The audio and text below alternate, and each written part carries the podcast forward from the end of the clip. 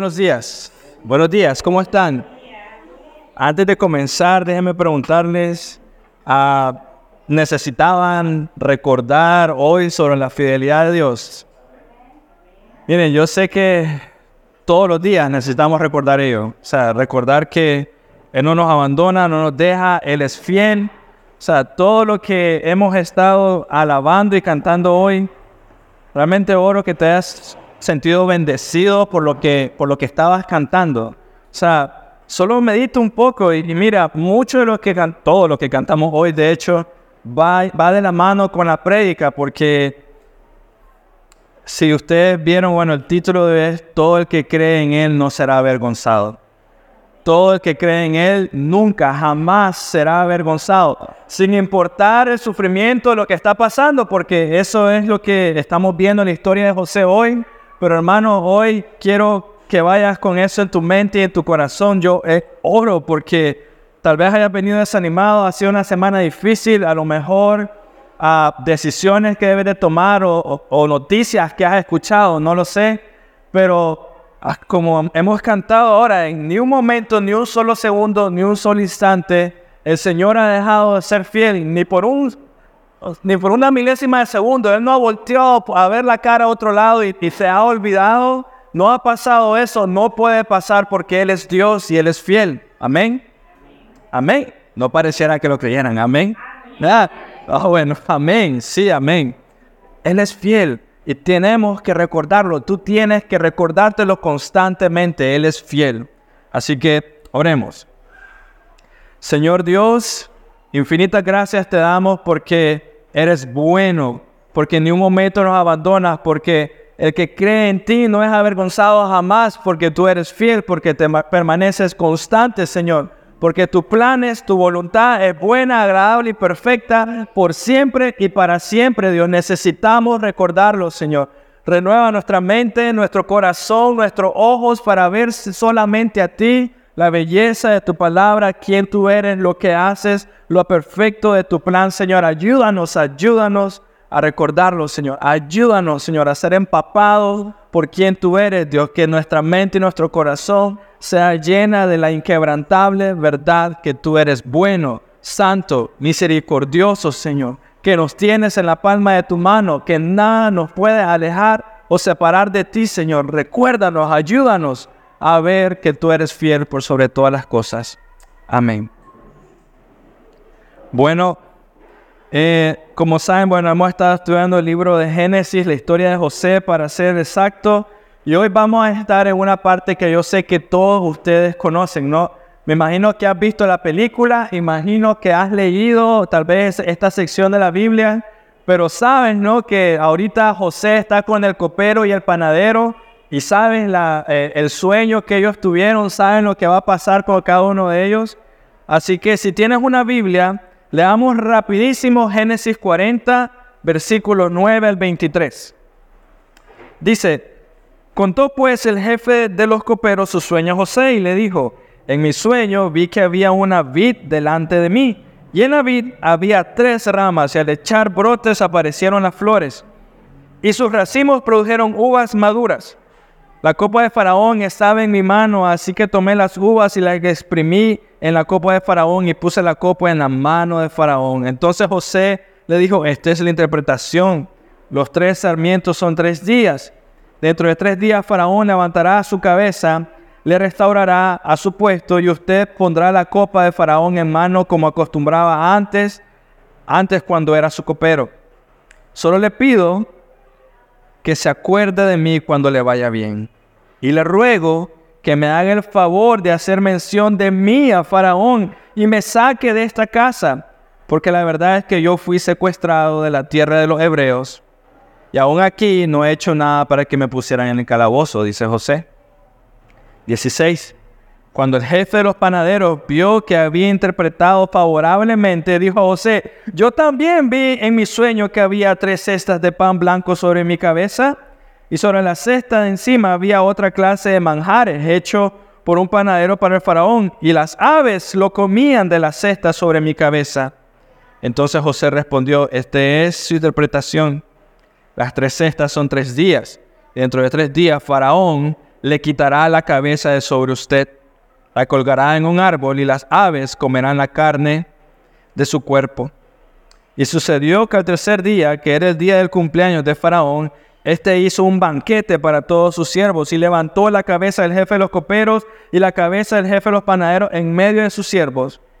Y restauró al jefe de los coperos a su cargo de copero y éste puso la copa en las manos del faraón, pero ahorcó al jefe de los panaderos tal como le había interpretado José.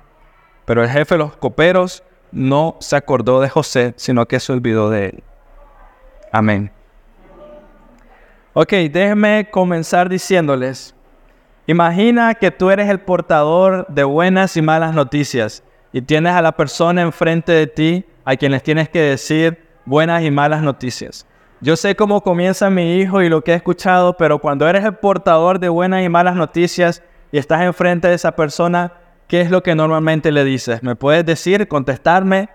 Te acercas a la persona y le dices, mira, te tengo buenas y malas noticias. ¿Y qué, sí, cuál es la pregunta que sigue? Díganme, ¿cuál es la pregunta que sigue? ¿Te tengo buenas o malas noticias? ¿Cuál quieres? No, ¿Te doy la buena noticia o te doy la mala noticia? ¿Cuál quieres primero? Y, y es chistoso, pero casi todos hacemos eso. Pero es una manera, pues, de echarle la culpa al otro del orden de las noticias. No, vos querías la mala primero, aquí te va, o vos querías la buena primero.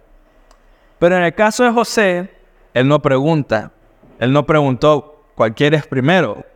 Él era fiel a lo que Dios tenía que decir. O sea, José, Dios le da un mensaje y él lo da. Eh, y Dios mismo ha ido entrenando a José para que independientemente de lo que Dios le revele a José, la persona que está escuchando no, no tenga duda alguna que es el mismo Dios que está hablando, no José. Y te voy a dar un ejemplo muy claro, pero en el pasado José le interpretó sus sueños a sus hermanos. ¿Y qué pasó? ¿Qué sintieron los hermanos cuando José abrió su boca? Se enojaron. Y luego tuvo otro sueño y se lo contó a sus hermanos y se lo contó a su papá. ¿Y qué pasó con los hermanos de José en ese momento? Se enojaron más, querían matarlo. Y ahora José se enfrenta o está frente al copero y el panadero, dos personas que tenían una posición muy alta pero esta vez no se enojaron y mucho menos vemos que el panadero se enojó, sino que más bien se quedaron como meditando en lo que estaban escuchando. No hay un conflicto. Pareciera que José eh, ha sido entrenado por Dios para poder revelar el mensaje y que la persona vea que no es algo de su carne, sino que es Dios el que está hablando. José, hermanos míos, hasta este punto en el calabozo, vemos que había aprendido a menguar y exaltar a, exaltar a Dios. Y así comenzó con el copero y el panadero. ¿Acaso la interpretación no viene de Dios? O sea, él comenzó dándole toda gloria a Dios y ahora vemos que José ha aprendido a menguar y exaltar a Dios. Versículos 12 al 14, quiero que meditemos en ello, en lo que José hace aquí. ¿Te imaginas venir y acercarte del 12 al 14? Eh, él está hablando al, al, copero. Él está hablando, en tres días saldrás de aquí, le dice José al copero. Imagina que, quiero que me en esto, José está aquí, te acercaste a alguien, le dice, en tres días saldrás de aquí. Estás en un calabozo, estás en una cárcel.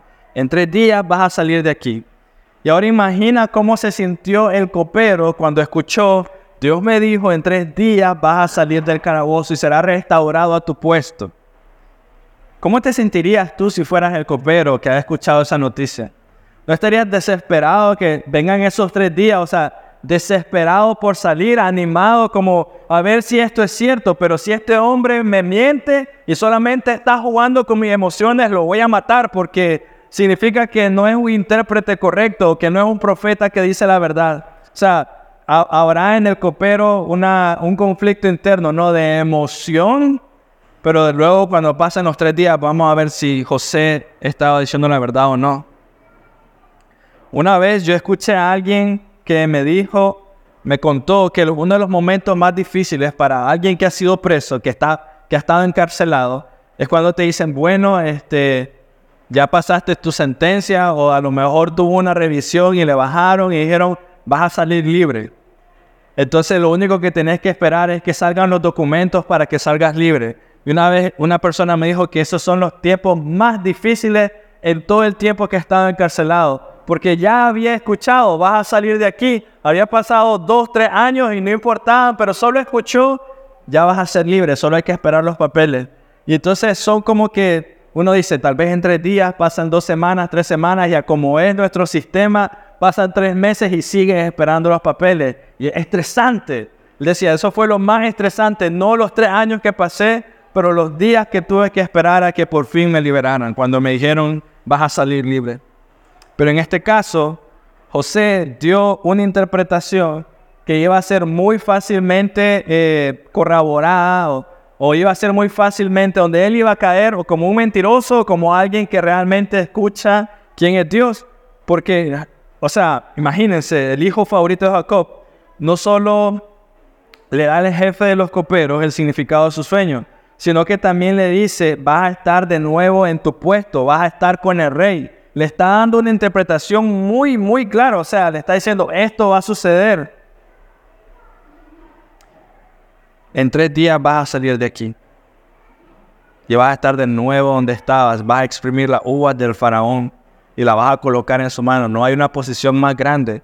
Y él está en el calabozo en este momento. ¿Qué cosas podemos aprender de esa pequeña escena de José con el copero? Número uno, José estaba seguro que había recibido la interpretación correcta. O sea, piénsalo. De lo contrario, no tendría sentido que José le dijera al copero, acuérdate de mí, por favor, cuando salgas de aquí. O sea, si José no tuviera fe de lo que lo que escuchó no venía el Señor, él no hubiera dicho nada. Pero José refleja una fe fuerte en el Señor. José, está diciendo, esto viene de Dios, yo lo sé. Mis convicciones son así. Él estaba seguro que había dado la interpretación correcta y que Dios era el que se la había dado. Pero incluso aunque humanamente hablando de sus condiciones, cualquiera podría decir que Dios había olvidado a José. Estaba en el calabozo. Pero aún ahí, mira, le dice, Dios, esto es lo que Dios dice que es tu, es tu sueño, acuérdate de mí.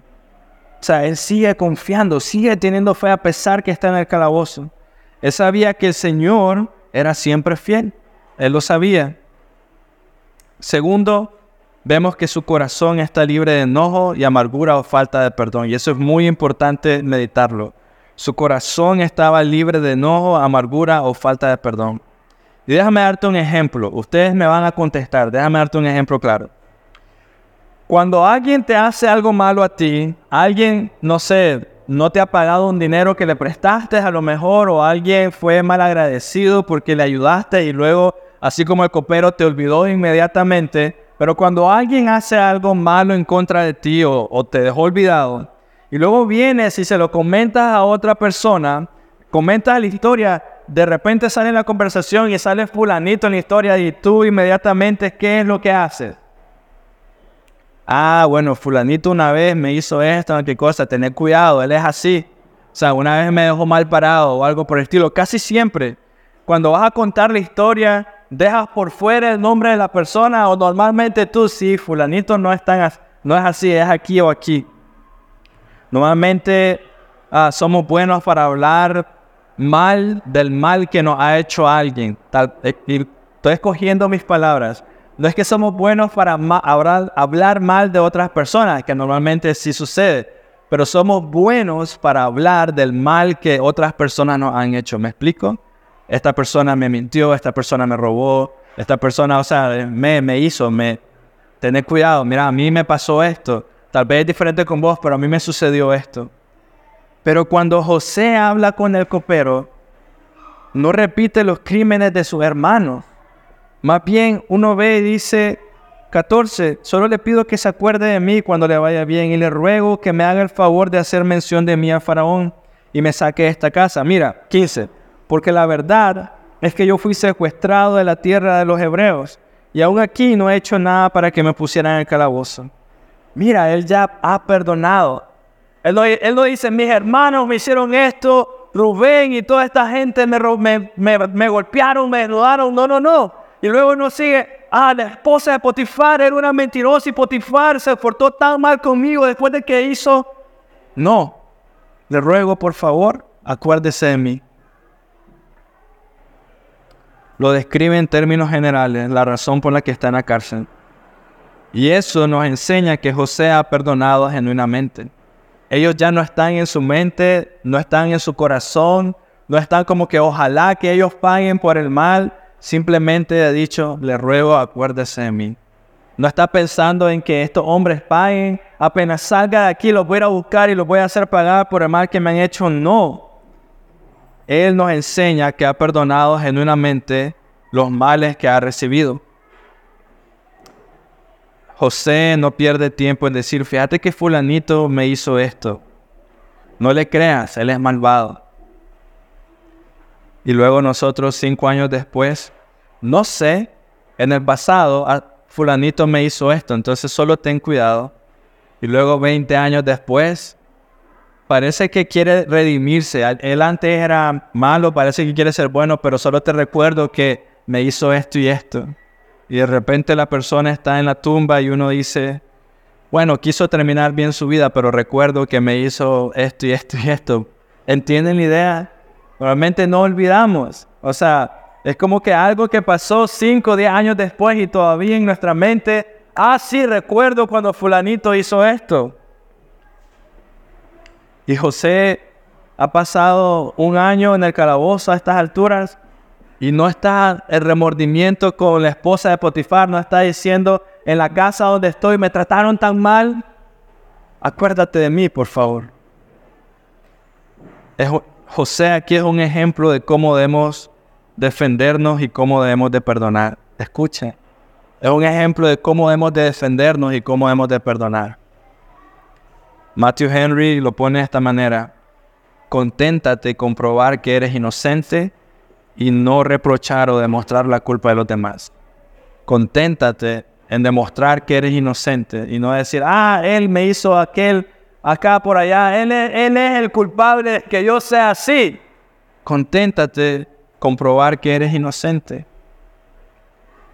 Y ustedes díganme, José pudo haber dicho al copero, ay, este va, va con el faraón, aquí puedo hablar de Potifar y decir, Potifar es un mentiroso, la esposa, ve y dile al faraón que yo estoy aquí justamente y que ella quiso hacer esto.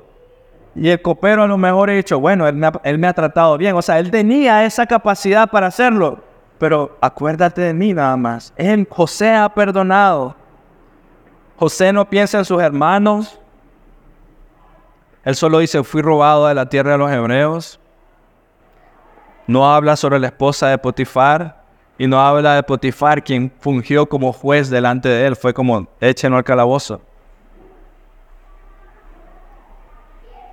Versículo 16 dice, cuando el jefe de los panaderos vio que había interpretado favorablemente, dijo a José, yo también vi un sueño. Comienza a contarle su sueño. Ahora imagínense esto, el jefe del panadero escucha lo que le dice José y ¿Te imaginas tú? Le dice José al copero, vas a salir en tres días y vas a estar con el rey otra vez y vas a estar en el, palacio viendo oro y toda la fiesta y divirtiéndote y todo. Entonces viene el panadero, yo también, yo también, dime qué es lo que... No, con ánimo, me imagino. Ansioso por escuchar la interpretación de su sueño, se siente animado por lo que escucha inmediatamente y quiere que le diga a José qué es lo que sucede con su sueño. Él espera buenas noticias. Y así hay mucho hoy, ¿no les parece a ustedes? O sea, y les voy a poner una imagen en su cabeza. Muchos hacen filas, tienen celo, hacen lo necesario para escuchar palabras favorables de Dios a sus vidas, ¿sí o no? O sea, hacen filas por escuchar palabras favorables de Dios a sus vidas. Pero lo que debes saber es que esto lo hacen no porque quieren obedecer al Señor, no porque quieren servir al Señor, no porque quieren, su anhelo es vivir en santidad, no porque quieren seguirlo, amar, vivir y morir para Él. Lo que realmente quieren, como el panadero, es libertad de sus penas. Y así son celosos para escuchar palabras favorables de Dios para ellos. Y yo sé que suena un poco duro, pero ¿sabes cómo comprobarlo? Esas mismas personas escuchan palabra de Dios y escuchan cosas como el justo por la fe vivirá. Escuchan la salvación es por gracia. Escuchan cosas como perseverar hasta el final, como estamos viendo en José ahorita, perseverar hasta el final, poner la mirada en Dios, confiar en Dios a pesar de lo que suceda. Pero como lo que escuchan no corresponde a sus sueños, a la palabra favorable de Dios que ellos quieren escuchar, como no escuchan, tendrás bendiciones innumerables. Serás sanado de tu, de tu enfermedad. El carro que quieres, ese te lo va a dar Dios y dos más. Yo quiero escuchar eso también. Pero como escuchan, persevera hasta el final, obedece al Señor, en Él encontrarás gozo y consuelo genuino ¿qué sucede? Hay filas, hay celo. Ustedes saben que no, dan la vuelta inmediatamente y dicen que esa no es palabra de Dios. Versículo 16 al 19, 17. Sobre la cesta, el panadero comienza a darle su, su sueño y el 18 entonces José respondió, esta es su interpretación. Las tres cestas son tres días. Dentro de tres días Faraón quitará la cabeza de sobre usted lo colgará en un árbol y las aves comerán la carne de su cuerpo.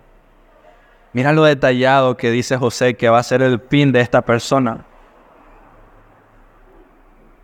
Y te pregunto, ¿alguna vez has estado en una, en una situación, en un lugar que se haga algo parecido como lo que está haciendo José ahorita?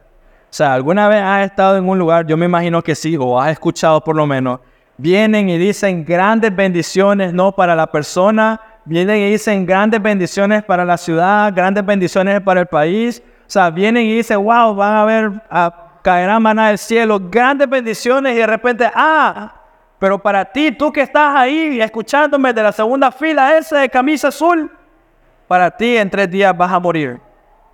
¿Alguna vez has escuchado eso? Nunca, nunca ha pasado, jamás no lo escuchas. Y tú puedes decir, ah, pero es que ¿cómo lo va a decir, pastor? ¿Cómo, ¿Cómo esa persona va a dar bendición para toda la ciudad de Matagalpa, pero de repente decirle a un grupito que está allá, pero ustedes van a morir, les van a quitar la cabeza, los van a colgar, los animales se los van a comer? ¿Cómo va a decir eso en medio de todo esto? En medio de la campaña, por ejemplo. Pero yo te diría, la pregunta no es esa. La pregunta es otro. ¿Cómo se atreve a no presentar todo el consejo de Dios. Solo medita en eso. ¿Cómo se atreve la persona en no presentar todo el consejo de Dios y escoger qué decir y qué no decir? Esa es la pregunta. ¿Acaso te diría yo, eso no es perverso? Escuchar palabra de Dios, pero esto sí lo digo y esto no lo digo. Eso es perverso. Y aún así, siendo el hombre de Dios que es José, no evita esta interpretación, o sea, no evita dar una interpretación mala. Viene y le dice al, panadero, obligado por sus convicciones y porque es Dios quien se lo está diciendo. O sea, imagínate, Dios le está diciendo esto es y José dice, no, no le voy a decir esto, Dios, ¿cómo crees? O sea, pobrecito, ¿cómo le voy a decir que lo van a matar? y es lo que nosotros pensamos. Pero ¿Por qué lo hace Dios? ¿Por qué lo hace José? ¿Por qué habla? ¿Por qué no solo da el mensaje que le conviene y, que, se queda callado con lo difícil? Más que su liberación, su deseo es honrar a Dios en todo. Mira, el copero y el panadero eran buenos amigos, ¿no? Trabajaban ahí, llegaron juntos. Y José pudo haber dicho, no le voy a decir al panadero que va a morir en tres días, porque entonces a lo mejor el copero se enoja conmigo y no va a hablar a favor de mí. O sea, pudo haber tenido ese temor, ¿no? O sea, es como que no me, no me conviene abrir mi boca de este lado. Pero en ese momento José tomó una decisión que tú debes de tomar también. ¿Viviré por Dios o viviré para los hombres? O sea, piénsalo, el temor que pudo haber estado en el corazón de José, se abre mi boca y el, y el copero va a salir libre. Y luego, y si él se enoja porque va a pensar que por mi culpa el panadero lo ahorcaron, ¿viviré para Dios o viviré para los hombres?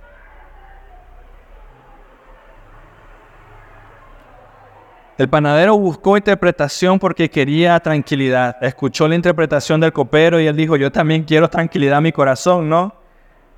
Y así hoy también muchos quieren escuchar predicación, pero quieren escuchar prédicas que le haga cosquillas en el oído. Prédicas que le hable bonito al corazón para que yo me sienta animado de entrar, de buscar al Señor. Pero esas prédicas no advierten del pecado y no te llaman a vivir en santidad. No te llaman a confiar en Dios.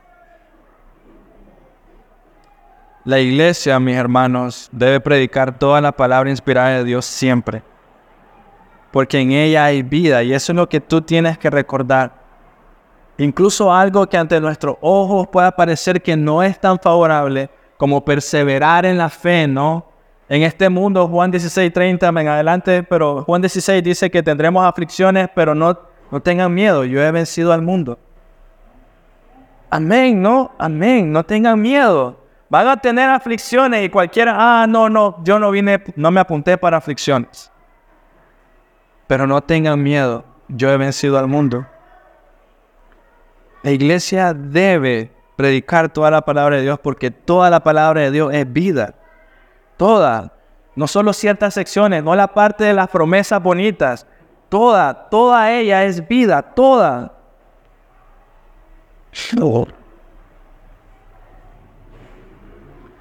Dice José al panadero en el versículo 19, las aves comerán tu carne de ti. Y cuando este hombre escuchó eso, eso fue algo muy serio. O sea, fue algo terrible, no, no fue como una mala noticia, fue algo terrible que escuchar. Porque tú tienes que recordar, este hombre es egipcio.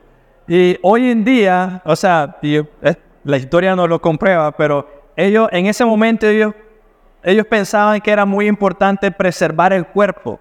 No, por eso es que mira hoy encuentras un montón de momias, ¿no? O sea, hasta los gatos eran momificados, los animales, todo, porque ellos tenían la idea de que en la siguiente vida tenían que mantener su cuerpo lo mejor preservado para la vida que sigue. O sea, ellos pensaban que con todos sus con todo su oro, todas sus cosas, iban a ir a la siguiente vida, por eso tenían que ir bien preservados. Entonces ahora escucha de José que le dice, te van a arrancar la cabeza, te van a colgar y los animales te van a comer.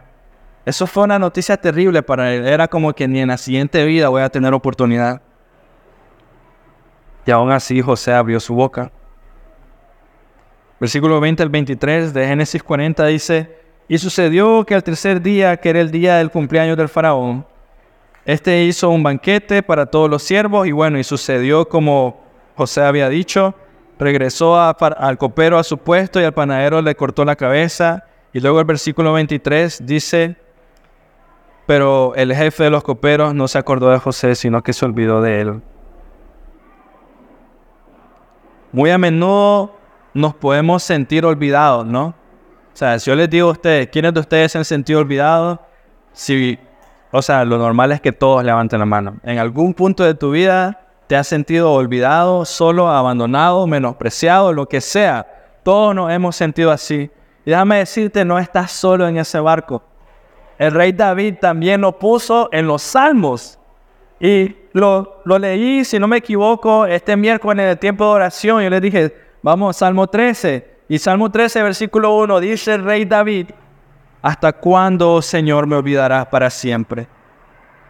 Hasta el rey David, reclamando, si quieres ponerlo así, ¿hasta cuándo, oh Señor, me olvidarás para siempre?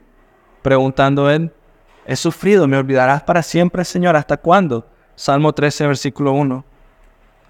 Y muchas veces igual queremos ser liberados de nuestros problemas, queremos que el Señor nos libere, nos sane, nos libre, pero pasa más tiempo del que creemos que es necesario, pasa más tiempo del que cree, eh, nos, nos gustaría soportar. Y reclamamos, ¿no? Y decimos, ¿hasta cuándo, Señor? ¿Por qué? Pero te diría yo que, o te voy a decir, tal vez esa no es la manera de verlo. Si puedes acompañarme en tu Biblia a 2 Corintios, capítulo 4, versículo 17. Segunda de Corintios, capítulo 4, versículo 17. La otra manera de verlo es, cada día que estás pasando por tribulación y confiando en el Señor produce en ti un eterno peso de gloria. Cada día, escucha, mira, cada día que estás pasando por tribulación y confiando en el Señor produce en ti un eterno peso de gloria. Un día equivalente, un, día de sufrimiento, confiando en Él, produce en ti un eterno peso de gloria. Segunda de Corintios 4, versículo 17 dice, pues esta aflicción leve y pasajera, dice Pablo, nos produce un eterno peso de gloria que sobrepasa toda comparación. Este pequeño sufrimiento, nuestros problemas actuales, dice Pablo, no son nada en comparación con el eterno peso de gloria que ellos producen. Garantizado para todo hijo de Dios. Cristo nos promete, hermanos, una recompensa incluso hoy mismo, ya, si dejamos todo para seguirlo a Él. Marcos 10, 29 30 dice que cualquiera que deje padre, madre, hermano, recibiría el doble de todo esto. Una recompensa inmediata. Déjame leértelo. Marcos capítulo 10, versículo 29 y 30. Este es Jesús hablando. Versículo 29 y 30. Jesús respondió, en verdad les digo, mira cómo comienza, en verdad, está dando una, una doble certeza, aseverando algo dos veces. En verdad les digo que no hay nadie que haya dejado casa o hermanos o hermanas o madre o padre o hijos o tierras por causa de mí y por causa del Evangelio, que no reciba cien veces más ahora, no más adelante, ahora, en este tiempo, casas y hermanos y hermanas y madres e hijos y tierras, junto con persecuciones. Algunos se quedan hasta esa mitad, pero luego sigue, junto con persecuciones y en el siglo venidero la vida eterna. Amén. ¿Él miente? Amén. No no miente. Sin embargo, fácilmente creemos que somos olvidados. Pensamos, me ha olvidado. A lo mejor, ¿qué hice, Señor? Pensamos que la bendición no llegará o que se ha olvidado de nosotros. Y déjame ponerte de una manera más práctica. Tal vez funcione más para los hombres, pero bueno, Ah, puedes comprar un Ferrari con 10 Córdobas. Puedes comprar, un, a ocupar una marca más de, de este lado, pero puedes comprar, no sé, una Range Rover o algo por el estilo así por 10 Córdobas. No puedes. No puedes puedes recibir gloria por tus propios esfuerzos? No puedes. Jamás. ¿Puedes recibir gloria por un poco de sufrimiento? ¿Por un poquito? ¿Te lastimaste el dedo? ¿Un poquito de sufrimiento? No.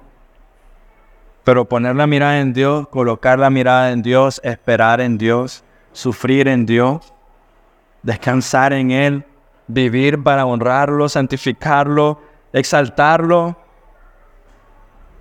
Dice la Biblia en 2 Corintios 4, 17, produce un eterno peso de gloria. Y cuando están esos sufrimientos, cuando estás descansando en Él y estás recordando quién es Él y estás meditando en Él, vienen versículos como Juan 15, 9, que dice, Así como el Padre me ama, yo los amo.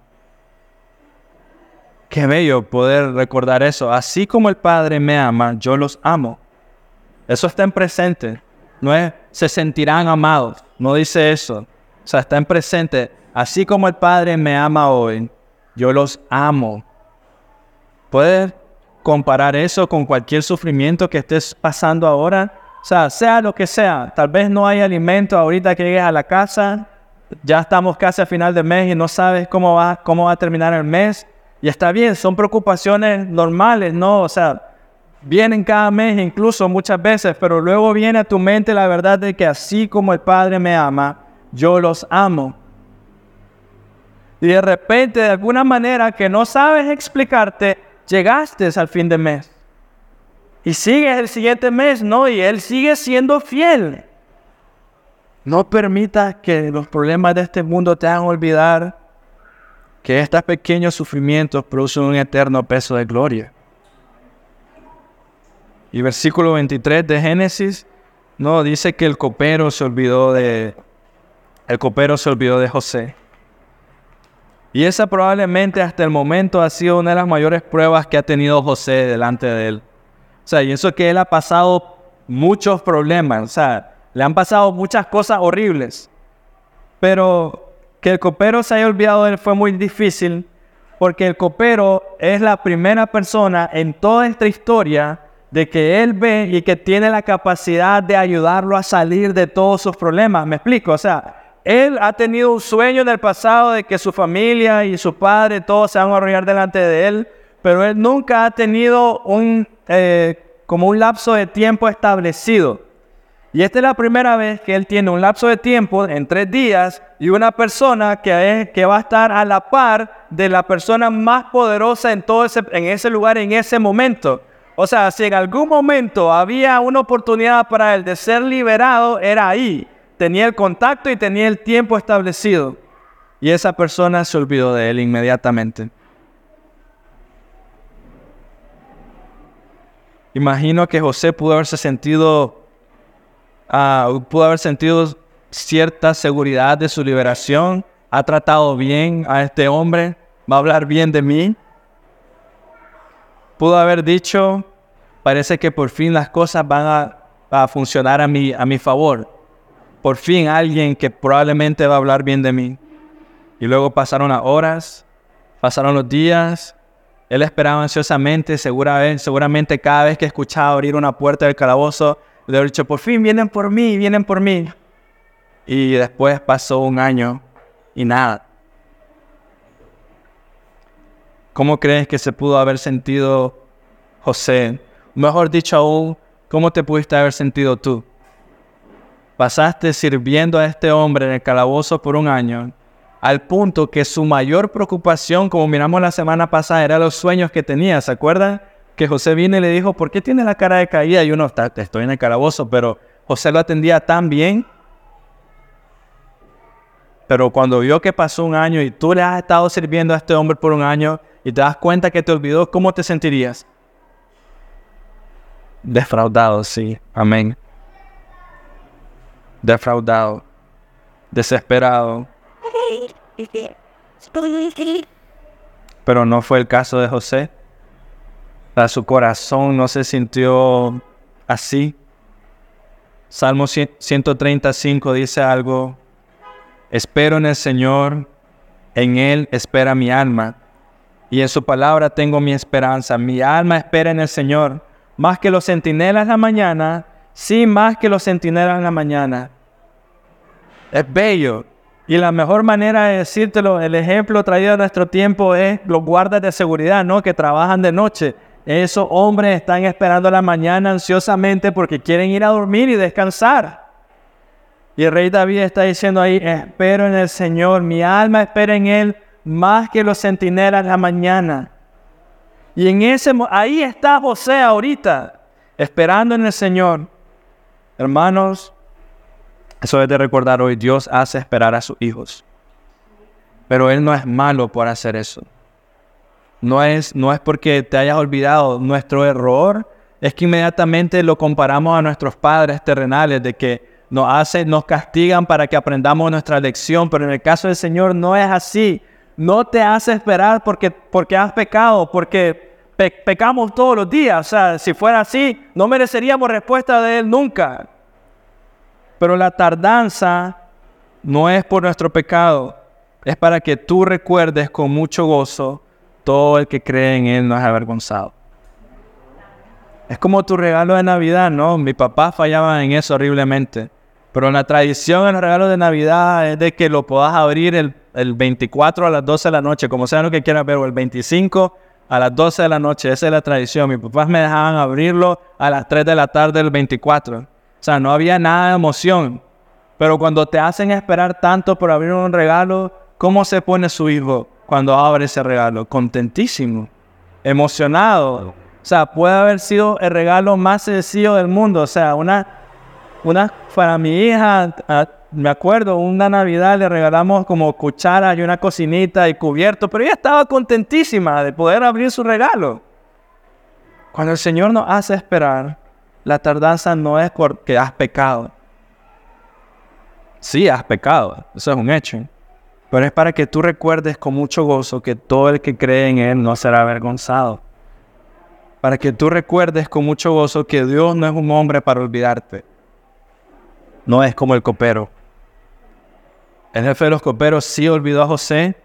Y hermanos, esa es la naturaleza humana, ¿no? Ustedes lo han sufrido seguramente en, nuestra, en la prosperidad. las personas tienden a olvidar a aquellos que han sido buenos con ellos cuando, han sido, cuando están en adversidad. No, ustedes lo saben. Cuando eh, ha sido bueno con alguien en tiempos malos y cuando esa persona tal vez tiene los tiempos de las vacas gordas, que es lo que sigue más adelante, esas personas se olvidan. Olvidamos rápido a este hombre, ¿no? Y este hombre olvidó muy rápido a alguien, el copero, olvidó muy, muy rápido a alguien que quien le servía alimento todos los días. Olvidó a alguien que lo servía de mañana, que se preocupaba por su corazón, que le preguntaba, ¿por qué estás triste? Olvidó a alguien muy rápido que le servía sus comidas que lo cuidaba, al punto de que el grado de cuidado que José hacía por el copero era tanto que su mayor preocupación era sus sueños. Y a ese hombre olvidó. ¿Qué nos debe hacer meditar eso? ¿De quién debe venir la salvación? ¿De quién debe venir el socorro y en quién debes esperar? ¿En el copero o en Dios? ¿De quién va a venir la salvación segura y genuina? ¿El copero o Dios? Y aquí una verdad. Todo hombre y toda, o toda mujer que va a ser usada por Dios, lo primero que va a hacer Dios con esa persona es ah, enseñarle a esperar en Él y confiar en Él.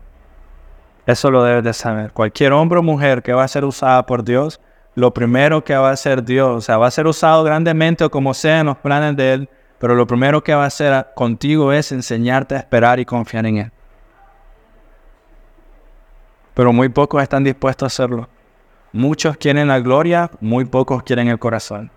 Muchos quieren gloria, pero muy pocos quieren un corazón que sabe, ha sido entrenado a esperar y confiar en el Señor. José fue olvidado inmediatamente, pero no se quedó resentido. Eso es lo que ustedes deben de saber no se quedó resentido. O sea, no dijo ese copero, qué barbaridad, qué mal hombre, cómo me olvidó. No, no escuchas eso. Sí debe haberse sentido triste, pero no se quedó resentido. José no jugó el papel de víctima. Y bien podría haberlo jugado en cualquier punto de su vida. No jugó el papel de víctima. No se envenenó eh, con enojo, no hubo amargura en su corazón, no hubo lamentaciones, no hubo resentimiento no se echó a morir, no se echó para atrás, siguió confiando en el Señor.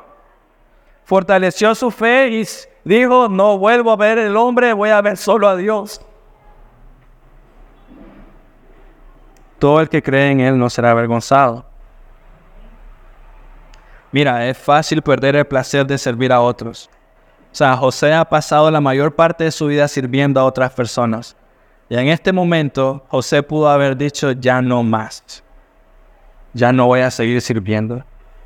Ya no voy a seguir trabajando. Ya he tratado de, de esforzarme lo mejor y ya no más. Es muy fácil perder el placer de servir. Pero esa no debe ser la razón por la que lo haces. O sea, no debe ser porque te sientes lleno en hacerlo porque escuchas de la otra persona, wow, qué hombre, qué mujer más santa o más lo que sea no debe ser la razón para que lo hagas.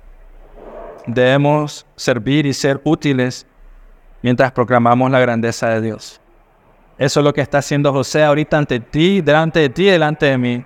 Él está proclamando que su confianza es en el Señor y que todo aquel que cree en Él no será avergonzado. O sea, en ningún momento ha reclamado. Así que hermano, para terminar, cuando la duda se acerque, cuando estés desanimado, debes recordar dos cosas. Dios ha prometido completar su buena obra en nosotros. Lo ha prometido. Filipenses 1.6 es eso. Y Él usará todas las cosas para nuestro bien. Romanos 8.28. Dios, Dios mismo ha prometido terminar su obra en nosotros. O sea que sea lo que sea que estás pasando, debes de recordar, Dios ha prometido terminar su obra en mí. Por tanto, Señor, aquí estoy, te pertenezco. Y Él usará todas las cosas para el bien de sus hijos. Isaías 49:15, anótalo, búscalo más tarde. Isaías 49:15 nos dice que incluso si sucede lo imposible, como que una madre olvide a su bebé de pecho, que eso es difícil, sucede hoy en día, lo sé. Pero dice, aunque una madre olvide a su mamá de pecho, Dios nunca olvidará a su pueblo. Lo dice, nunca, jamás de los jamases. Incluso cuando no, no vemos su mano, cuando no vemos su plan, cuando no estamos seguros, el Señor en ese momento se acuerda siempre de nosotros, de nuestras pruebas y, y aflicciones. Así que hermano mío, te diría, no te desesperes. No importa lo que estés pasando hoy o no importa lo que sabes que vendrá, no te desesperes, porque el soberano Señor, el Señor, de todo, nunca puedo olvidarte, jamás. Si Él se olvida de ti, deja de ser Dios. Piénsalo, si Él se olvida de ti, deja de ser Dios.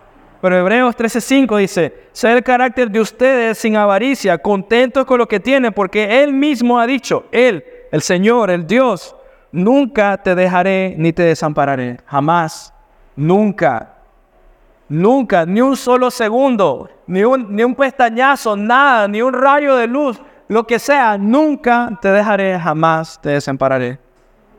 En medio de tu sufrimiento, tu mayor preocupación no debe ser que seas librado de angustia. Esa no debe ser tu oración. Claro que sí, ¿verdad? No quieres sufrir, obvio, pero no debe ser tu oración principal. Sino que más bien lo que más debe preocuparte en tu corazón es tu relación con el Señor. ¿Cómo está tu corazón en relación con Él? ¿Sigues descansando? ¿Sigues confiando? ¿Sigues meditando en su fidelidad? Debes preguntarte seriamente, ¿qué es lo que Dios quiere de ti? ¿Y qué es lo que tú quieres de Él o estás dispuesto a hacer? Si tu respuesta a esa pregunta es, bueno, quiero ser liberado, quiero que me ayude a pagar mis deudas, quiero que, no sé, me dé una casa o me, cualquier tipo de estas cosas que no son malas sabes dónde está tu, el centro de tu vida. Cuando oras así o cuando pides cosas así, quiero que me saquen mis deudas, te pregunto, no es malo, no estoy diciendo que sea malo que ores así, pero si tu mayor preocupación es, quiero que el Señor me saque de mis deudas, en esa oración, ¿qué es lo más importante, Dios o tú? ¿El yo o Dios? Quiero que el Señor me, me, me saque de mis deudas de nuevo, no es malo. Debes de salir de tus deudas. Debemos de salir de ellas, sí, por supuesto, y honrarlas. Pero cuando oras así, tú eres lo más importante. Tú eres lo más importante. Pero si tu respuesta es lo que más me interesa, lo que más me importa, es amarlo a Él, confiar en Él y luego esforzarme para salir de mis deudas, porque debe suceder, eso cambia todo porque tu fortaleza vendrá de Él, tu gozo vendrá de Él y en esos momentos difíciles tu corazón permanecerá firme como José en este momento. Desear solamente ser libre de problemas es amarte a ti mismo. No hay llantos, están bien. en medio de la aflicción, el hombre hace todo lo posible para salir de sus problemas, ¿no? Si tú sabes que mañana te van a cortar la luz, digamos, tú harías lo posible para que eso no suceda, lo que sea necesario. Tú harías lo posible, prestarías el dinero, lo que sea, o esperas a que llegue el de la luz y lo tratas de convencer de que no te corte y que venga mañana, no sé. Pero tú harías lo posible. Haríamos lo necesario. Y Dios nos llama a ser santificados en medio de la aflicción. Dios nos llama a esperar en Él para ser llenos de Él. Te pregunto, ¿estás dispuesto a hacer hasta lo imposible porque eso suceda? ¿Estás dispuesto a trabajar en ello para que eso suceda en tu corazón? Así como estarías dispuesto de que no te corten la luz. Todo el que cree en Él no será avergonzado. Es necesario, mis hermanos, que te sientes hoy y que consideres tus caminos y tus decisiones. Tus caminos y decisiones son las de un hombre que ama al Señor con todo su corazón, o tus caminos y tus decisiones son las de alguien que simplemente quiere dejar de sufrir como el panadero. El panadero inmediatamente, dime a mí, dime a mí. Y después que recibió su interpretación se quedó callado. Si algo nos enseña José, hermanos, es que no necesitamos ser libres de nuestros dolores o nuestras aflicciones para amar al Señor verdaderamente. Si algo está, nos está enseñando José, no es interpretar sueños correctamente, eso es lo último. Si algo está enseñando José es que no necesitamos estar en la mejor casa, tener el mejor vehículo, tener el mejor trabajo, estar libre de problemas, no tener deudas, lo que sea. No necesitamos eso para amar al Señor genuinamente y correctamente y seguirlo. No lo necesitamos. El hombre y la mujer que ama al Señor lo hará independientemente de su situación. Porque no vive para esta tierra, vive para los cielos. Vive sinceramente, o sea, de nuevo, no es malo, pero ¿quieres vivir tu vida para tener la casa de tus sueños o para tener un lugar en la mansión de los cielos por toda la eternidad con Él? O sea, no es mala la casa, claro, es fuerza, se trabaja. Si Dios te bendice con una casa inmensa y grande, qué bueno, aleluya. Invítame y hagamos una comida ahí y hagamos cosas juntos. Bien. Pero no es lo más importante, el Señor, tu corazón, la vida eterna con Él por toda la eternidad, gozos, gozo en tu corazón, ya. El hombre y la mujer que ama lo hará independientemente de la situación. Así que independientemente de lo que te esté pasando hoy, aprende a decir, Señor, ayúdame a trabajar en pos de esto, ayúdame a esforzarme pero por sobre todo, ayúdame a no olvidarme de ti. ¿No? Ayúdame a hacer, esforzarme en completar esto, lo necesito hacer, pero por sobre todo, Señor, ayúdame a no olvidarme de ti. Ayúdame a seguirte, ayúdame a amarte, ayúdame a conocerte más, ayúdame a ser sostenido por tu verdad, por tus palabras, ayúdame a renovar mi mente y mi corazón en quien tú eres, Señor. Anímame porque lo necesito. Recuérdame quién tú eres porque soy tonto y olvido muy rápido que todo el que cree en ti no será avergonzado. Ayúdame a recordar, a vivir para ti. Eso es lo que debe salir de tu boca, no solo, Señor. Y ya lo último, Romanos 5 dice, por tanto, habiendo sido justificados por la fe, tenemos paz para con Dios por medio de nuestro Señor Jesucristo, por medio de quien también hemos obtenido, entrada por la fe a esta gracia a la cual estamos firmes y nos gloriamos en la esperanza de la gloria de Dios. Y luego dice, no solo esto, sino que también nos gloriamos, escucha, nos gloriamos, hay gozo en las tribulaciones, sabiendo que la tribulación produce paciencia. Y la paciencia, carácter probado, fortaleza de carácter, un hombre y una mujer fuerte. Y el carácter probado hermanos, produce esperanza. Y la esperanza no desilusiona porque el amor de Dios ha sido derramado en nuestros corazones por medio del Espíritu Santo que nos fue dado. Amén. Qué bello, ¿no? Podemos amar al Señor a pesar de las circunstancias, a pesar de lo que tú crees tener que hace falta, debes de confesar, es mentira, no lo necesito. Necesito al Señor. Y en ese mismo momento te das cuenta de que todo el que cree en Él no es avergonzado. Habrá gozo genuino.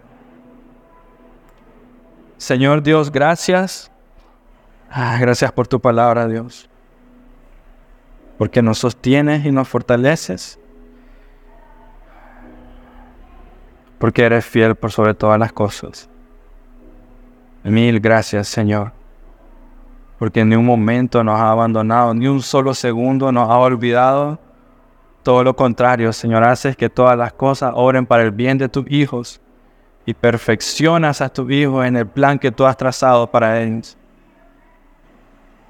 Ayúdanos a recordarlo constantemente, Señor. Amén.